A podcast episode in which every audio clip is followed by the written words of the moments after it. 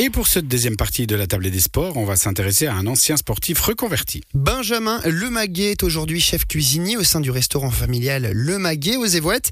Mais avant de régaler les papilles gustatives de ses clients, le, franco-suisse était un nageur de haut niveau. Passé par le Sénamo de Montaix, mais aussi par le Vevey Natation, le Chablaisien a notamment décroché plusieurs titres de champion suisse sur 100 mètres brasse, sa discipline de prédilection.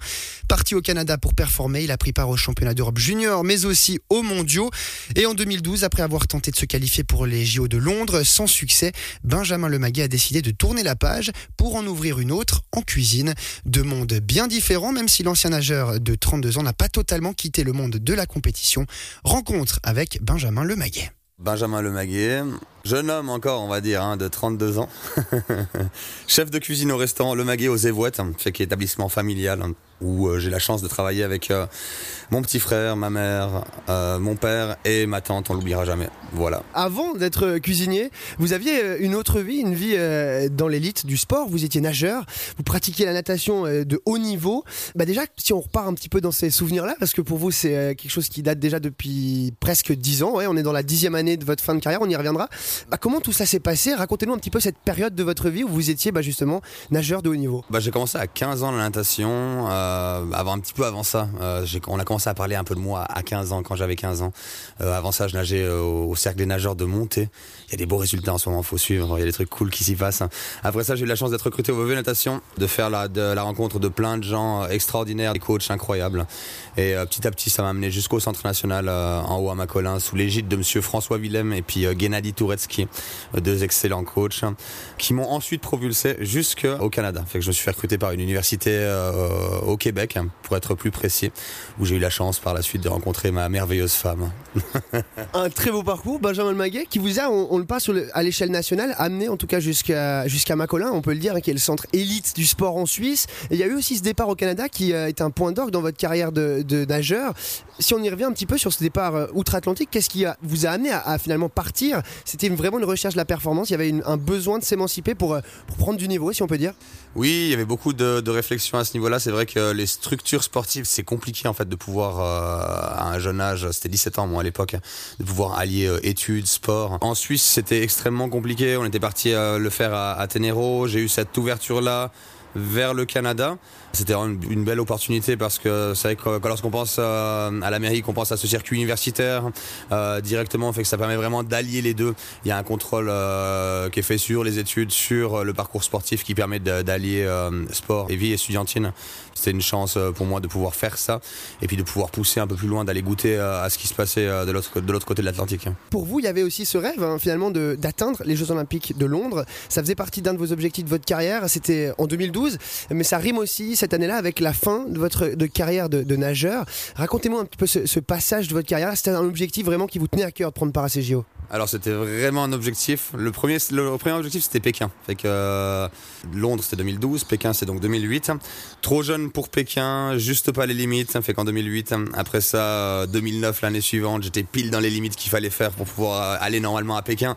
Mais une année trop tard, euh, je participais justement à Rome, championnat du monde. Puis 2012, je tournais les temps, les temps de, qualification à l'entraînement. Fait que quotidiennement en 2011, lorsqu'on était légèrement affûté, je l'ai tapé à entraînement sans problème.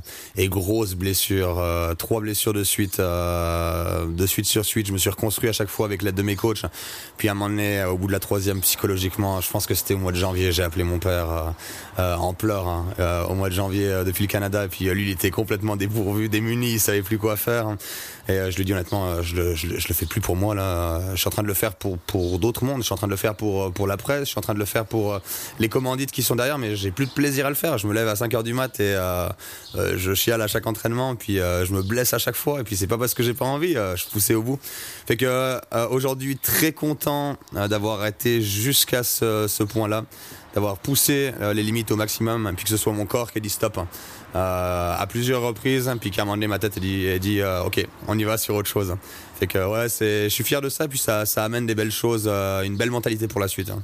la suite, on y revient justement. Il y a eu cette reconversion à partir euh, ben, de cette fin de carrière de nageur. Une autre carrière a commencé pour vous. Euh, et puis il y a eu notamment beaucoup de choses en lien avec votre carrière de sportive que vous avez connue dans votre carrière de chef cuisinier. La compétition, on va le dire, vous avez euh, décroché la troisième place du Bocuse d'Or. C'était fin d'année passée, 2021. Il y a cet aspect compétition-là qui est resté aussi en vous. ça, se répercute aussi sur votre ancienne vie de nageur aussi, cet aspect compétition? Alors j'ai beaucoup appris de mon passé de nageur. Euh, je pense avoir été quelqu'un de très euh, orgueilleux et égocentrique par le passé. On a tous, je pense, en nous une part de ça. L'essentiel aujourd'hui, en, tout cas j'espère, l'essentiel aujourd'hui est de, réussir à, vivre avec ça et puis à, à pallier, ne plus avoir le regret d'avoir fait les choses mal ou fausses. Je fais des compétitions aujourd'hui en cuisine, je le fais plus pour les mêmes raisons que je le faisais avant en sport. C'est pas pour être le meilleur, c'est pas pour être le premier c'est pour avancer puis euh, pas forcément me comparer mais aller chercher en fait euh, euh, ce que les autres font. C'est énorme en fait ce qui se passe aujourd'hui sur la scène suisse et internationale en cuisine. Il y a plein de jeunes talents même plus jeunes que, que moi qui suis un vieux de 32 ans. Il y, a, y a plein de jeunes gens qui taffent fort et puis qui tirent qui tirent tout le monde vers le haut. L'essentiel aujourd'hui c'est d'observer ça puis de s'en inspirer pour avancer puis pour faire avancer les choses parce que notre métier c'est pas simplement hein, de, nourrir les gens. On, doit aujourd'hui en 2022 de euh, euh, être des activistes et puis avancer différemment, en tout cas selon moi. On arrive euh, gentiment au terme de cet entretien. Benjamin Maguet, avant de nous quitter, une dernière question. On l'a dit, la compétition, euh, elle vous a pas forcément quitté depuis votre nouvelle vie. On parlait de cette troisième place au, Bocuse d'Or.